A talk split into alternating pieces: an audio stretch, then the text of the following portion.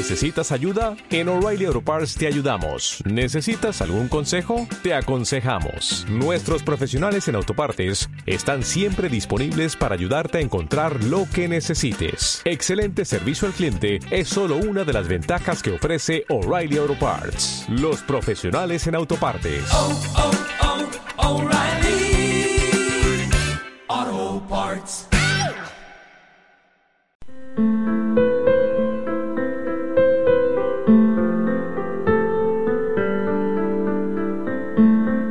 Ya sabéis lo que nos gusta en Menudo Castillo, lo de estar atentos a lo que pasa a nuestro alrededor para contároslo a vosotros. Y si hay un tema que nos llame la atención, pues es muy raro que no acabe estando por aquí con nosotros. Hoy vamos a hacer una, una entrevista fuera de programa, pero creemos que es mm, tan interesante que, que queríamos hacerla lo antes posible. Se va a estrenar el día 20 de enero Un cielo impasible, se va a estrenar en Madrid, aunque un poquito más tarde llegará aquí a nuestra comarca. Ya os diremos cuándo cuando llega, pero nos parece muy interesante hablar de ella. Es una película de David Varela, aunque bueno, no sé si es solamente de él. Ahora, ahora vamos a dejar que nos lo cuente el propio David. Es una batalla en la que nos hablan de, de la batalla de Brunete a través de, bueno, recorriendo parte de, de, de ese recorrido y de esos rincones en los que estuvieron soldados de uno y otro lado del frente. Y vamos a hacerlo porque nos parece tan interesante y tan guay que, que es que tenemos que hablarlo ya. Hablar de, de, la guerra civil nunca es fácil, nunca es bonito y quizá por eso no llega, no llega tanto como debería llegar a todos nosotros. Quizá también hay este un poco la, la idea de David de poner esto en marcha. Pero bueno, como os digo, voy a dejar de hablar yo y que sea el propio David y mis compañeras quienes lo hagan. David Valera, bienvenido a, a Menudo Castillo. Pues muchísimas gracias, eh, Javier, por invitarme aquí a Radio 21, a la, a la radio vecina. Yo soy de Colmena del Arroyo y estoy encantado de estar aquí esta tarde con vosotras. Decía yo, David, que la has hecho tú, pero no tú solo. No, no, es una película que tiene un componente, no sé si colaborativo, porque es una película, una, una palabra muy gorda, pero sí participativo. Una película que, que busca desde el inicio que todos los que hacen la película formen parte integral y, y, asuman una responsabilidad dentro de lo que es la narración de la propia de la propia obra y sobre todo los protagonistas, las protagonistas de la película que son un grupo de adolescentes que, que tamizan por su mente la, la guerra civil y la batalla de Brunete.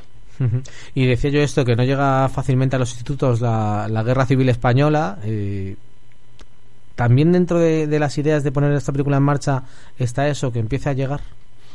Esa es una de, esa es una de las eh, ideas fundamentales, uno de los pilares. Eh, poner un granito de arena para intentar que ese, ese estudio de la memoria histórica, de la memoria democrática de nuestro país, llegue realmente como tiene que llegar a, a las aulas. Eh, es algo que legalmente debería suceder, pero no sucede siempre y no sucede de la forma adecuada, yo creo, por muchas causas que a lo mejor podremos hablar después, pero esto lo que, lo que intenta es indagar en las razones por las que eh, eso no sucede o sucede eh, tal vez como no debería suceder.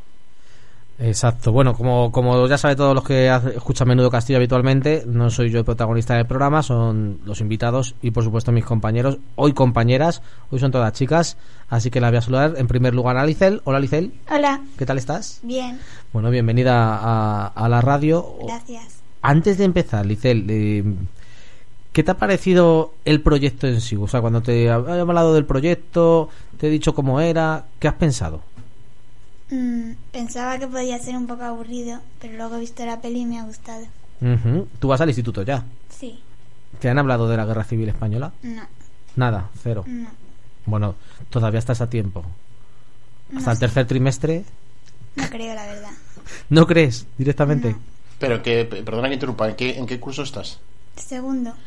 Claro, es que en, en, no es hasta, si no me equivoco, hasta cuarto de la ESO que empiezan a tocar temas de historia contemporánea española, en donde se incluye Segunda República, Guerra Civil.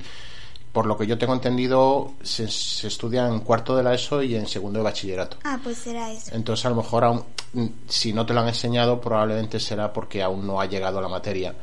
Pero esperemos que llegue. Sí. Será eso, será eso. bueno, Miriam, ¿qué tal? ¿Cómo estás? Bien, ¿y tú? Pues muy bien, aquí disfrutando de, de esta charla con vosotras y con, y con David. Miriam es todavía de sexto. Sí, bueno, no, lo, no cuentes cosas, eh, Javi. Bueno, simplemente estoy contando que le des esto, que no ninguna cosa rara, Sí, no ¿no? pasa nada, no pasa nada, era no hay, una broma. no hay problema. Oye, Miriam, ¿y tú sabes lo que es la guerra civil? Mm, o sea, sé que ha- hay do- ha habido dos guerras civiles. Dos, do- tres. dos o tres. No sé. Bueno, no, no sé. eh, que no, que no sé, no, no lo he dado nunca. Todavía me queda, Javi. No, no te, no te apresures. O sea, no sabes lo que es, ni es una cosa que se hable habitualmente, Es una ni es una, es una guerra, desde luego. Oye, ¿y el proyecto? ¿Tú has visto también la peli? ¿Qué te ha parecido? Pues eh, yo pensé al principio que me iba a aburrir un poco y pensé que, que nunca había visto eh, la peli, en plan, yo no sabía ni siquiera que, o sea, claro, a mí me han dicho que estaba sin estrenar y he dicho, en plan, yo nunca la había visto y al ver la portada y eso he dicho, ¿de dónde habrá salido esta película? Y pues claro, me ha entrado mucha intriga de verla. Y pues la, la he visto y me, pare- me parece muy bien, la verdad. Me parece muy bien que, que, hagan esta- este tipo de películas para enseñar a los más jóvenes. Bueno, y además fíjate que vivimos en una zona donde se vivió mucho esta, Sí. esta guerra. En algunos pueblos no, casi no llegó, pero en otros fue terrible. En Brunete, Quijorna, Sí. Todos estos sitios fue, fue tremendo. Bueno, fijaos, hablando de guerra, desgraciadamente nosotros tenemos una compañera que nos encanta tenerla, pero nos fastidia porque la tenemos.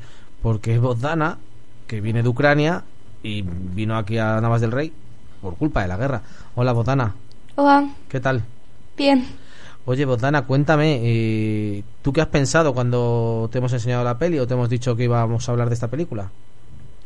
Bueno, he visto esa película y me gusta mucho, de verdad. Y es que es importante para que los jóvenes no estaban olvidando ah, las, um, las cosas de historia porque se puede repetir. Exacto, exacto. Fíjate qué, qué importante lo que, lo que ha dicho Botana David. Bueno, pues David, tú eres valiente, te has enfrentado a un grupo de cuatro adolescentes para hacer una peli, te has estado con ellos ahí, pasándolo bien y mal, supongo. Sí, nos hemos enfrentado mutuamente, ¿eh? No ha sido una cosa...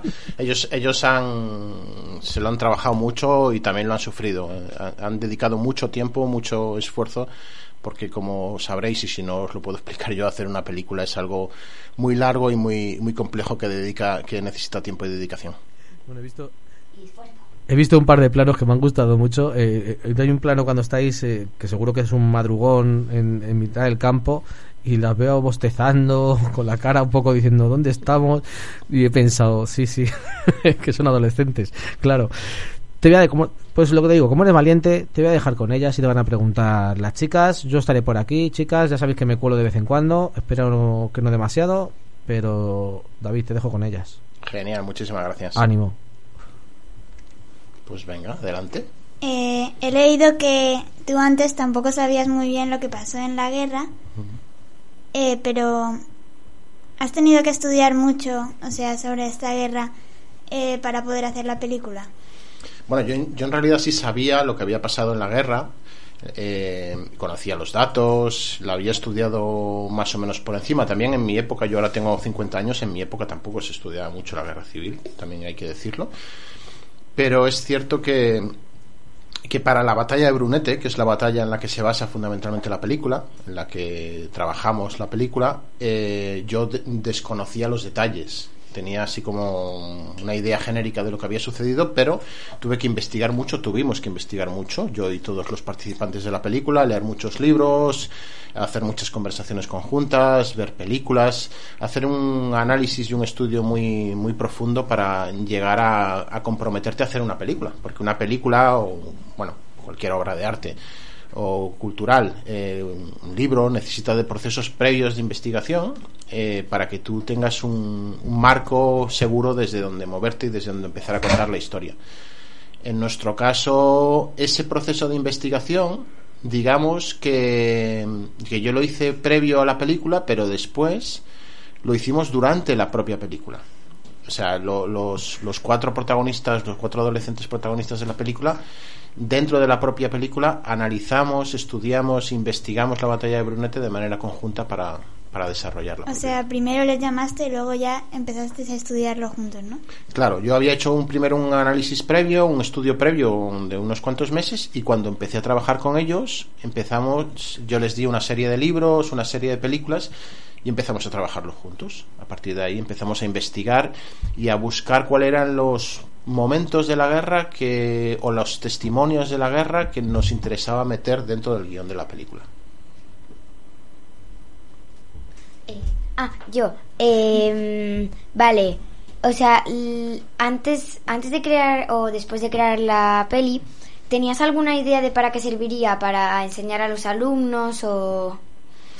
Bueno, más que idea, cuando yo por lo menos, cuando haces una película, y además haces una película documental como es esta, que pues si queréis hablamos de la diferencia entre lo que es documental y ficción, aunque aquí se mezcla un poco, también es verdad, eh, eh, lo, que, lo que buscas es tener un cierto impacto, y llegar a la sociedad y de que lo que tú cuentas tenga la posibilidad de ser eh, investigado, de ser pensado, de ser conversado por la gente que ve la película. Nuestra idea fundamental era, eh, con la excusa de la batalla de Brunete, intentar averiguar cómo se estudia la guerra civil y la memoria histórica de nuestro país en las escuelas. Y entonces, ese era como el punto de partida. Vamos a ver lo que sucedió en esta zona eh, durante la guerra civil, o sea, en la batalla de Brunete. Vamos a hacerlo con la gente de la zona y a partir de ahí vamos a buscar la forma de intentar acercarnos a cómo esa eh, parte de nuestra historia se estudia dentro de las aulas, en los colegios. Ah, Yo quería preguntarte cuánto a usted vino esa idea para hacer esa película. Hay, mira, hay gente que, que, que le vienen las, las ideas de las películas a través de, de historias que leen, de personas que conoce, sobre todo si cine documental. Mucho cine documental viene de que conoces una historia, alguien te la cuenta, la lees en un periódico, o conoces a una persona que te cuenta su historia, entonces quieres hacer un retrato sobre él, o encuentras un lugar y quieres hacer una historia, eh, contar la historia de ese lugar. En mi caso, yo no trabajo mucho así, sino que trabajo más eh, por imágenes. Eh, y a partir de una imagen muy concreta que yo tuve un día fue cuando nació la idea de hacer la película. No sé si conocéis, en Colmenares del Arroyo, eh, a la salida del pueblo, yendo hacia Navalagamella, a la izquierda en la carretera hay un, un fortín. Bueno, le llaman Sí. búnker, pero búnker está mal dicho. Es un fortín que Sí, está a la izquierda de la carretera. fortines. Además, hay un, hay un cartel al salir de, la- de mi urbanización o al salir de la de mi abuelo, no sé, que pone los fortines. Eso es. Pues si sigues esa carretera, a la izquierda, eh, se ve muy claramente. Hay un, hay un fortín que se llama eh, Blockhouse 13. Si queréis, después os cuento la historia del fortín. Pero se ve muy claramente y es uno de los vestigios mm, militares de, la, de España, de la Comunidad de Madrid, pero, pero también de España, mejor conservados. Quiero decir, es un, es, es un espacio arqueológico, pero moderno, de la guerra civil, de principios del siglo, de principios del siglo XX. Y es de los mejores conservados de toda nuestra historia. Yo pasaba por ese espacio todos los días, porque yo, me, yo fui a vivir hace cuatro años a, a Colmenar del Arroyo, a Valle del Sol, a la organización. Entonces pasaba con el coche todos los días por ahí y veía lo que era, pero no sabía qué era. O sea, sabía que era algo de la guerra, pero no sabía qué era. Entonces todos los días pasaba por allí hasta que un día decidí pararme, al cabo de varios meses. Me acerqué, que os aconsejo que lo hagáis si no lo habéis hecho, porque podéis entrar dentro del fortín. Es, Está vi- muy guay. es visitable y es, está muy bien conservado. Entonces me di cuenta que ese espacio que estaba al lado de mi casa y por el que yo había pasado tantas veces sin darme cuenta de lo que era, necesitaba, necesitaba ser contado. Si yo, que me interesa la historia, y me interesa la historia moderna española, y me interesa la educación, después de varios meses no sabía qué era lo que había enfrente de mi casa, quería averiguar qué es lo que pensaba la gente de alrededor acerca de esos lugares. Entonces, ese fortín, en concreto, esa imagen de ese fortín, con una imagen que aparece en la película, que después si queréis desvelamos, es el inicio de la película. Yo decido que a partir de ahí quiero hacer todo ese trabajo con los vuelos del dron que habéis visto en la película y trabajando con las nuevas generaciones, o sea, con los adolescentes para contar la historia de la batalla. Más o menos cuando empieza a contar la historia, sale, salen los chicos como arriba de, de un fortín. Ese es. Y yo me, yo me, me he quedado pensando que si era el de Colmé. Ese es, justo. Y después, más avanzada la película, cuando el dron ya aterriza casi al final, ese plano desde arriba, que baja el dron, y que aparece un soldado a las puertas del fortín, es el fortín, el Blockhouse 13 de Colmenar. También, también he pensado si era. Pues ese es un fortín del año 38. En realidad no formó parte de la batalla de Brunete, porque es después de la batalla de Brunete, fue justo antes de acabar la, la guerra civil, en el año mil- a finales de 1938. Y lo construyó el bando sublevado, o sea, el bando franquista, una vez que ganaron la batalla de Brunete para controlar la zona, para lo que se llama controlar la retaguardia. Entonces, pensaron hacer muchos de estos fortines en toda esta zona, pero como se acabó la guerra, no tuvieron que hacerlos. Y entonces se quedó este hecho como un- el único de los 13 que se querían hacer. Por eso se llama Blockhouse 13. Eh, las reflexiones y conclusiones que sacan los jóvenes en la peli, eh, ¿las hicieron realmente ellos o formaban parte de un guion previo? Totalmente de ellos. Muy buena pregunta. Eso es, eh, y eso es esencial, sobre todo en el cine documental, basarte en una realidad que pueda ser después contrastada también. Eh, lo que, la película duró mucho tiempo de, de investigación y de rodaje, casi entre un año, año y medio más o menos, en, en periodos así alternos, pero mucho tiempo de trabajo. La película en realidad podríamos decir que hemos tardado en hacerla hasta que se ha estrenado eh, casi tres años.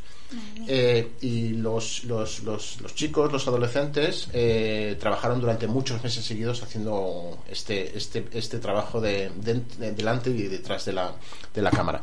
Y todo lo que dicen eh, son cosas que ellos piensan en ese momento. De hecho, no sé si recordáis, hay un momento de la película cuando aterriza el dron que ellos tienen una conversación con un historiador. En esa conversación ellos se plantean o les plantean si es posible entender la guerra civil o la memoria histórica o nuestra historia pasada desde un punto de vista neutral, equilibrado, sin tener en cuenta mm, quién era quién, quién estaba en cada bando. Más adelante en la película, no sé si os acordáis también que ellos ven si se escuchan a sí mismos diciendo estas cosas. Y entonces empiezan a repensar y a pensar si esto es verdad, si, si hay que darle otra vuelta de tuerca y pensarlo de otra forma. Todos esos pensamientos que ellos tienen suceden en ese momento. Pero a lo largo de grabaciones en los que a veces pasan meses, semanas o incluso meses de diferencia entre unas y otras. ¿Qué es lo que conseguimos con eso? Pues conseguimos que ellos tengan el tiempo para pensar lo que han dicho, para verse, para escucharse y para volver a plantearse de nuevo otra vez las mismas preguntas desde otro lugar. Entonces, eh, por eso es importante, en el cine de ficción, por si, por si no lo sabéis, se trabaja normalmente de manera seguida. A lo mejor haces una película con un guion cerrado, con actores, y durante uno o dos meses haces el rodaje. En documental, como tú tienes que basarte en la realidad, en lo que, en lo que tienes enfrente y en los personajes reales, tienes que adaptarte a ellos. Y eso significa que tienes que trabajar durante mucho más tiempo, tanto los procesos de rodaje como los procesos de montaje. Ahora, a mí me gustaría preguntaros a, a vosotras, ya que estéis aquí, si creéis que se puede hablar, por ejemplo, de esta guerra, de la guerra civil española, sin posicionarse, sin ser de un bando o de otro. Es un poco difícil porque cambiaría la, perfe- la perspectiva de cada uno, ¿no? No sé, yo os pregunto a vosotras. ¿Y tú, Miriam, qué crees? ¿Se puede hablar de En una la guerra? película habla mucho de lo de los bandos también. Claro, ¿y tú te crees que se puede hablar de la guerra sin...? Pues la verdad que... O sea, no lo sé, porque claro, si tú eres de un bando o de otro... Lo tienes complicado, ¿no? Claro, Mira, y Botana, ¿tú crees que se puede hablar de una guerra sin posicionarse? Bueno, si habla la persona que no sabe bien de esa guerra, pues que no está de ese país, pues sí se puede, porque ella ve ese de otro lado y a ella no toca esa guerra, pues puede hablar. Y es igual porque esa persona coge la información, sí, de una banda o de otra. Y todos dicen diferentes cosas distintas porque es la guerra entre ellos y ellos dicen a gente que crea unos unas cosas y a otros otras cosas. Pues creo que es casi imposible. Claro, eso me parece súper interesante. Es, es, es una, también es uno de los pilares de la película, esta idea de si se puede o no se puede eh, hablar de la memoria de cada país, eh, memoria dolorosa, desde el punto de vista, desde un punto de vista neutral. En la película ellos mismos al principio plantean que sí creen que es posible, pero después lo piensan, recapacitan y empiezan a darse cuenta de que es complicado. Hay una cosa muy importante que además teniendo aquí a una compañera de, de Ucrania es, es, es interesante, ¿no? Saber que cómo podemos afrontar esto eh, teniendo en cuenta el momento en que lo vivimos. O sea, ahora está sucediendo, por desgracia, la, la guerra en Ucrania y estamos todos los días recibiendo información de un lado, de otro, tamizada por unos o por otros, ideológicamente o políticamente. Entonces es difícil, eh, si no estás en un lado o en otro, saber realmente quién tiene, quién tiene la razón, aunque bueno, en este caso yo creo que es bastante, bastante evidente. El, el problema es cuando tú haces eso desde la perspectiva del pasado y de un pasado que sigue presente hoy en día. Me explico. La guerra civil española pasó hace 85 años, 80-85 años. Pero el problema es que hoy en día la clase política, muchos medios de comunicación, algunos intelectuales utilizan esa guerra por, para, para defender una ideología o para defender la otra. ¿Qué es lo que sucede? Que tenemos la guerra civil y la posguerra muy presente y se utiliza se instrumentaliza, se utiliza políticamente y mediáticamente para... Entonces, si vosotros, los jóvenes, no tenéis la información real, la información básica de lo que sucedió, y os llegan noticias falsas sobre esa guerra o sobre esa posguerra, no tendréis los elementos, no tendréis las herramientas para defenderos ante las mentiras. Y ese, desde mi punto de vista, es uno de los grandes problemas de este país. Que nosotros no hemos hecho un análisis de lo que sucedió realmente, de lo que pasó en la guerra civil y, lo hemos y se lo hemos enseñado a las nuevas generaciones. Y ahora os encontráis en una situación en la que, por desgracia, en muchos momentos no sabéis defenderos ante los bulos o las medias verdades o las mentiras que, que muestran algunos medios de comunicación o algunos políticos interesados. No sé si me he explicado. Sí. Es que ahora es un poco difícil a decir que fue verdad y que no, porque no podemos decir para 100% uh,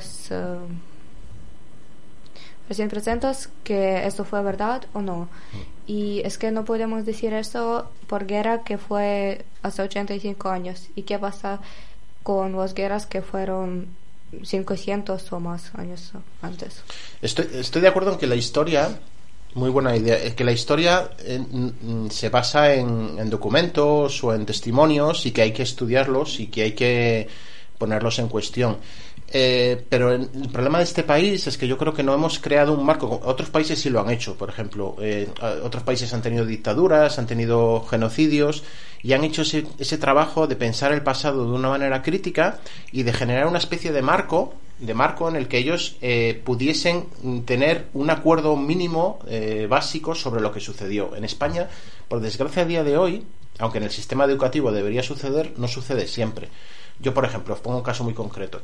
En, en 1936, desde la perspectiva del sistema educativo, en España hubo un golpe de Estado eh, hecho por Franco y por los generales por sus generales que eh, provocó la guerra civil. Bueno, pues hay, aún en día, hoy, por desgracia, desde mi punto de vista, se sigue poniendo en cuestión y en duda que eso fue así.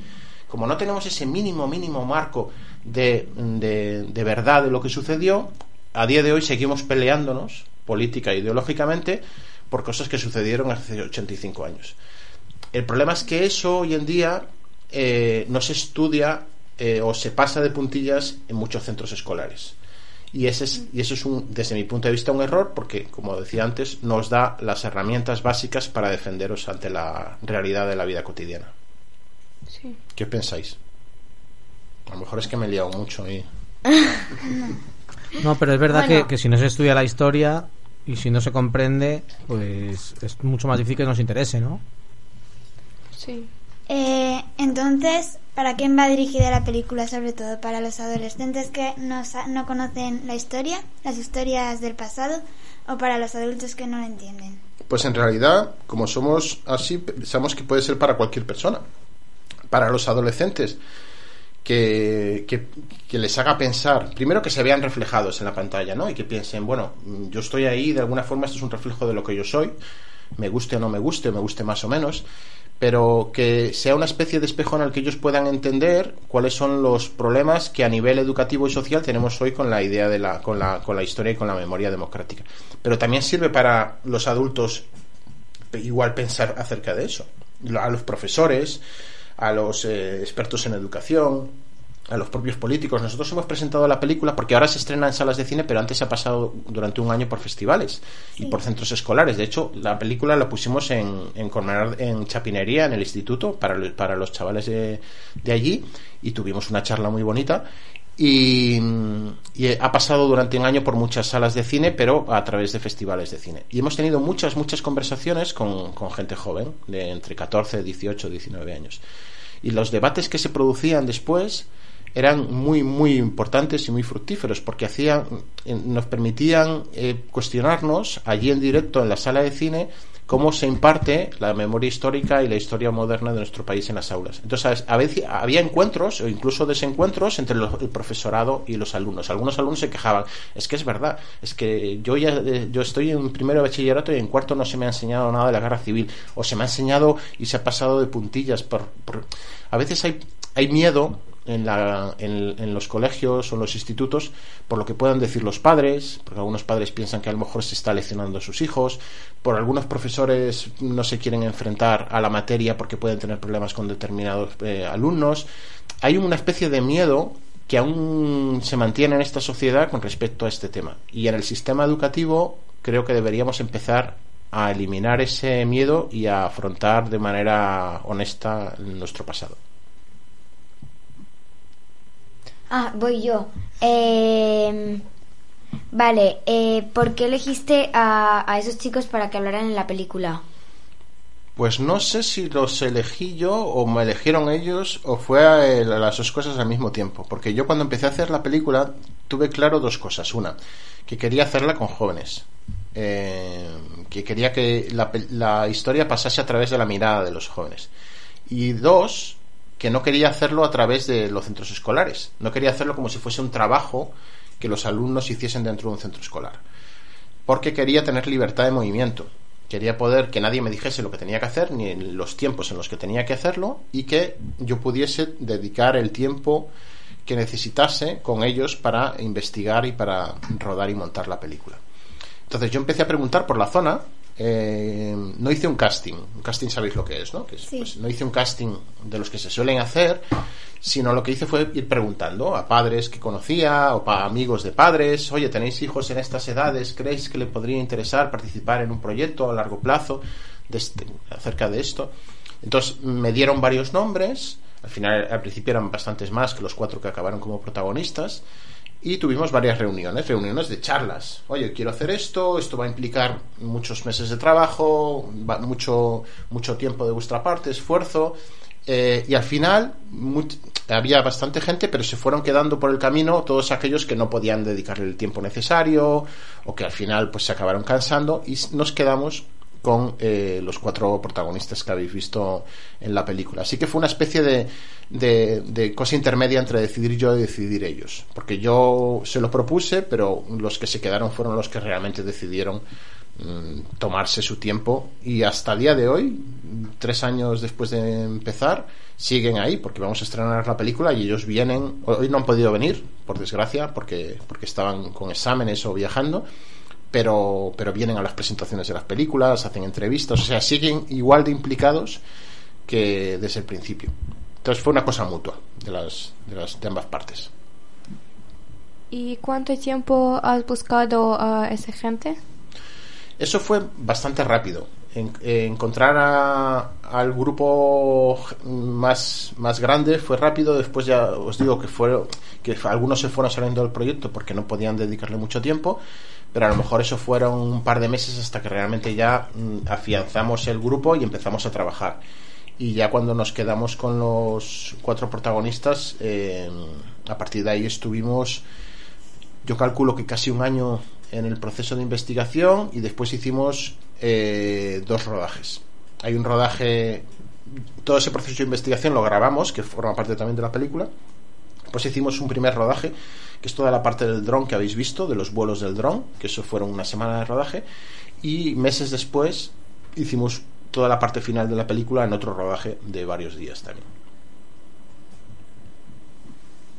Eh, después de conocer bien toda la historia, eh, ¿sentías lo mismo que antes cuando pasabas al lado de, No me acuerdo cómo se llamaba. Sí, de, o de los de los de los vestigios militares, de las de las de las zonas de arqueología militar. Te refieres no solo del Fortín, sino de otros otros espacios de la guerra civil.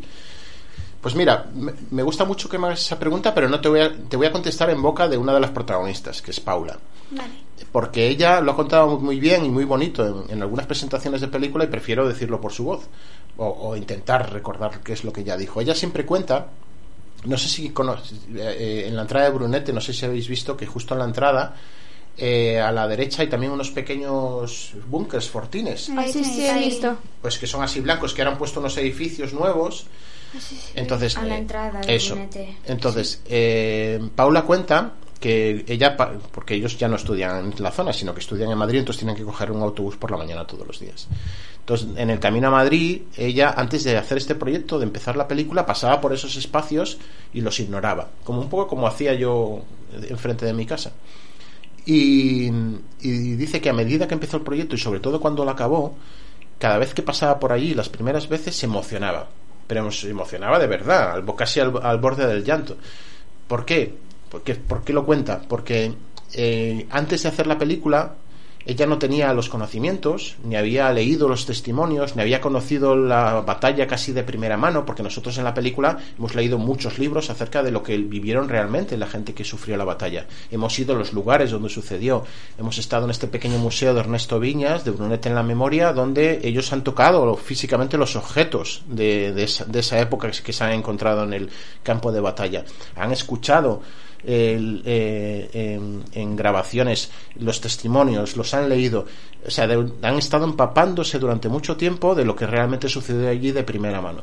Entonces, ese paso, ese tiempo que ellos le han dedicado ha hecho que ellos interioricen el sufrimiento y, lo las penalidades de los, de los que de los que vivieron esa, esa terrible batalla. Entonces, cuando pasaba por allí de nuevo, después de haber tenido toda esta experiencia de la película, ella identificaba esos fortines realmente con lo que había sucedido. Entonces ya no eran simples piedras en forma de búnker o de fortín, eran piedras en forma de búnker o de fortín que habían sufrido la, el dolor y la muerte de mucha gente. Entonces ya eso ya lo vivía casi como de una manera muy directa.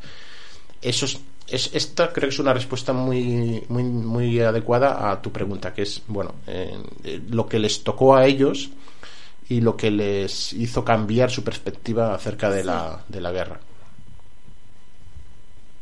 Bueno, la película, como decíamos, va a llegar a, a la Cineteca el próximo día 20, David. Eh, ya están festivales ya, pero ahora, bueno, parece que va a llegar más, a más gente. Eh, no sé si hay algo de, de nervios esto ya se ha pasado.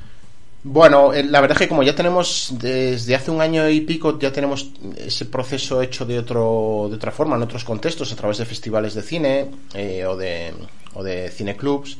Eh, ahora lo que hacemos en realidad es eh, pasar esa última fase a esa última fase que es la del estreno comercial. Es cierto que estamos ante una pequeña una pe- película pequeña de bajo presupuesto de cine documental independiente que, que tiene difícil llegar a las, a las salas de cine o a las grandes salas de cine. Hacemos un estreno pequeñito, empezamos la semana del 20 en cinco salas en España, estamos en Galicia, estamos en, en Soria, en Madrid, en Cineteca Madrid, como decías. Y y vamos a intentar que la segunda semana tener algunas otras, algunos otros cines. Pero eh, es difícil. Son, son proyecciones puntuales, una o dos proyecciones, y casi todas van a ir acompañadas de coloquio. Coloquio conmigo, coloquio con la gente del equipo, porque creemos que esta película o películas de este estilo, eh, la mejor forma de difundirlas, la mejor forma de llevarlas al público es acompañarlas de, de, un, de, un- de una conversación acerca de cómo se hicieron las propias, las propias películas. Entonces, sí, estamos un poco nerviosos en el sentido de que ahora estamos en el, en el meollo de la cuestión comercial, por decirlo de alguna forma, pero todos estos procesos de alguna forma ya los hemos ido pasando a lo largo de los últimos meses. Oye, y hay idea, antes de que pregunte Bodana, que está también ahí queriendo preguntar seguro, ¿hay idea de seguir haciendo este tipo de, de proyectos con adolescentes y no sé si adentrarte en la historia o recorrer la comarca de otra manera o con otras ideas? Pues mira, eh, a mí lo- todo lo que sea trabajo colaborativo me interesa mucho, con adolescentes o con cualquier otro, otro sector de la sociedad. Ahora mismo eh, estoy acabando un cortometraje sobre eh, la- la- las fosas que abrieron en Brunete hace apenas unos meses, no sé si lo recordáis. En Brunete encontraron unos, unas personas del pueblo pasando por allí unos huesos humanos a un kilómetro y medio del cementerio de Brunete. Entonces llamaron a las autoridades y después de unos cuantos meses de, de trabajo consiguieron que unos arqueólogos eh, fuesen allí a desenterrar los, los cadáveres de, de la guerra, de la, de la batalla de Brunete. Entonces, esa exhumación que sucedió hace, mm, yo creo que fue siete ocho meses, la grabé, la acompañé y ahora estoy haciendo un, un cortometraje sobre esa, sobre esa temática. Es importante porque en realidad es de las pocas fosas que se han exhumado en Madrid, en la Comunidad de Madrid, en casi 85 años. Y esta, en concreto, es la primera fosa que se abre de excombatientes de la batalla de Brunete. Hasta ahora nunca se había hecho en la zona nada parecido. Entonces, bueno, es importante que, que se lleven a cabo estos, estos procesos, sobre todo para, para, para, para llevar adelante también todo lo que la nueva ley democrática plantea en su, en su escrito. Botana, ¿quieres hacer tú la última pregunta de la charla? Aunque podríamos estar horas hablando, porque creo que estamos interesados todos, pero vamos a tener que acabarla en esta ocasión. Así que venga, Botana, eres la última en preguntar. Bueno, ¿tienes alguna idea para, para próximo película? Sí, eh, aparte del cortometraje del que os acabo de hablar, tengo, estoy escribiendo dos, dos guiones también para eh, dos películas nuevas y una de ellas tratará, o espero si consigo sacarlo adelante, tratará sobre eh, los problemas del, del, cambio, del cambio climático. Me parece que ahora ese es uno de los grandes temas a tratar y creo que también la juventud, eh, no sé si os lo enseñan en la escuela o no, o si lo tratáis o no, pero creo que es uno de los grandes problemas que la humanidad tiene ahora por delante y uno de, los, de, las, de las máximas necesidades de solución que tiene la humanidad y el planeta Tierra hoy en día, el calentamiento global, la crisis energética, todos los problemas medioambientales y todo lo que supone a nivel social y, y cultural. Entonces eh, voy a tratar de sacar adelante un siguiente proyecto de largometraje con esa, con esa temática. Aún no sé exactamente si lo conseguiríamos porque sacar adelante una película es eh, financieramente muy, muy complejo y, y requiere de, bastantes años de, trabajo y preparación. Pero bueno, sí, tenemos ideas y, y estamos buscando la forma de sacarlas adelante. Pues se nos va a acabar la conversación. Mira que me da rabia. Pues me lo, yo la estoy disfrutando. No sé vosotras. Yo sí. pero la estoy disfrutando mucho. Estamos además eh, aprendiendo un montón de cosas y creo que es importante. Creo que es importante que, que, lo que se hace a nivel creativo sirva también para eso. Para de vez en cuando pues hacernos recordar algunas cosas como lo terrible que es que en nuestro país en 85 años todavía no se hayan abierto todas las fosas comunes. Que es una, una auténtica vergüenza para, para todos nosotros. En fin, David, Jo, muchísimas gracias por, por venirte y por... No, a vosotros. A mí me ha, me ha, encantado. De hecho, yo es la primera vez, aparte de las, las, proyecciones en los institutos y en los colegios, que me enfrento a una entrevista con jóvenes. Eh, y para mí casi tendría que haber sido lo primero, una vez que acabásemos la película. Enfrentarnos a, a las propias generaciones que han hecho la, la película conmigo. Así que para mí esto es un regalo me encanta que, hayáis tenido, que hayáis dedicado el tiempo y el esfuerzo a ver la película, a comentarla conmigo y que esto se expanda mucho más allá. Eh, os emplazamos, no sé si, creo que no puedo dar la fecha aún porque no está cerrada, pero la idea es que a, entre finales de este mes y principios de febrero tengamos la oportunidad de verla en la Sierra Oeste, en la Sierra Este, perdón eh, espero que en algunos, en algunos lugares. Creo que en Chapinería estamos buscando la forma de que se haga también en el propio Brunete. Eso es importante. Nos parece importante que la película se vea en el pueblo donde sucedió el meollo de la batalla. Y estamos intentándolo a través del ayuntamiento ahí lo lanzo. y también estamos intentando pueblos como Villa del Prado, que tiene unos cines maravillosos y que os aconsejo que vayáis a, a, al cine a la zona, a Villa del Prado al, o a San Martín de Valiglesias que utilicemos la cultura y, y, y, vayamos a los lugares de cultura de nuestra zona porque es importante para que se puedan mantener vivos. Y muchísimas gracias, eh, Javier, y a vosotras por, por acogerme. Venir. Gracias no, un, por venir. Un Gracias. placer. Miriam, a lo mejor tenemos que decírselo a, a, Belén para que lo ponga también ahí en Colmenar. Pues claro. A lo mejor sea una idea. Sí, lo que pasa es que en, en, Colmenar no hay una sala para exhibir, ¿no? Bueno, tenemos el Pero teatro nosotros, y se puede bajar la pantalla, o sea que eh, no te creas tenemos tú que... un cine de verano. El cine de verano que lo ponemos en verano claramente. Y veremos cada semana una peli que se baja la gente a la plaza del pueblo. Sí, sí, yo, yo vivo Sí, allí y lo, y pero- lo he visto. Lo que pasa es que se ponen Claro. películas un poco más comerciales. que Pero yo, pero yo creo, y ahora sí lo digo, lo digo sin saberlo seguro, pero en el teatro creo, creo que hay opción de bajar una pantalla. Lo habrá, habrá que hablarlo. O en, la, en la sala, en el salón de actos de la- del poli. Claro, pues en el teatro. Eso es, ¿no? ese es el salón polivalente, no hay un teatro como tal, ¿no? Es el...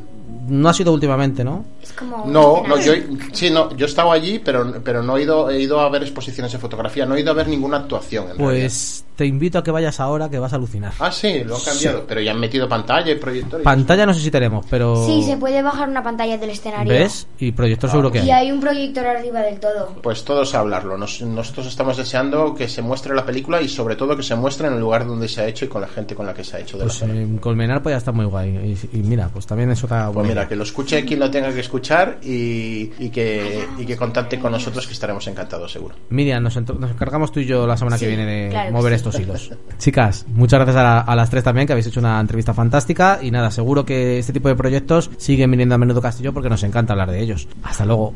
Adiós. Adiós. Gracias.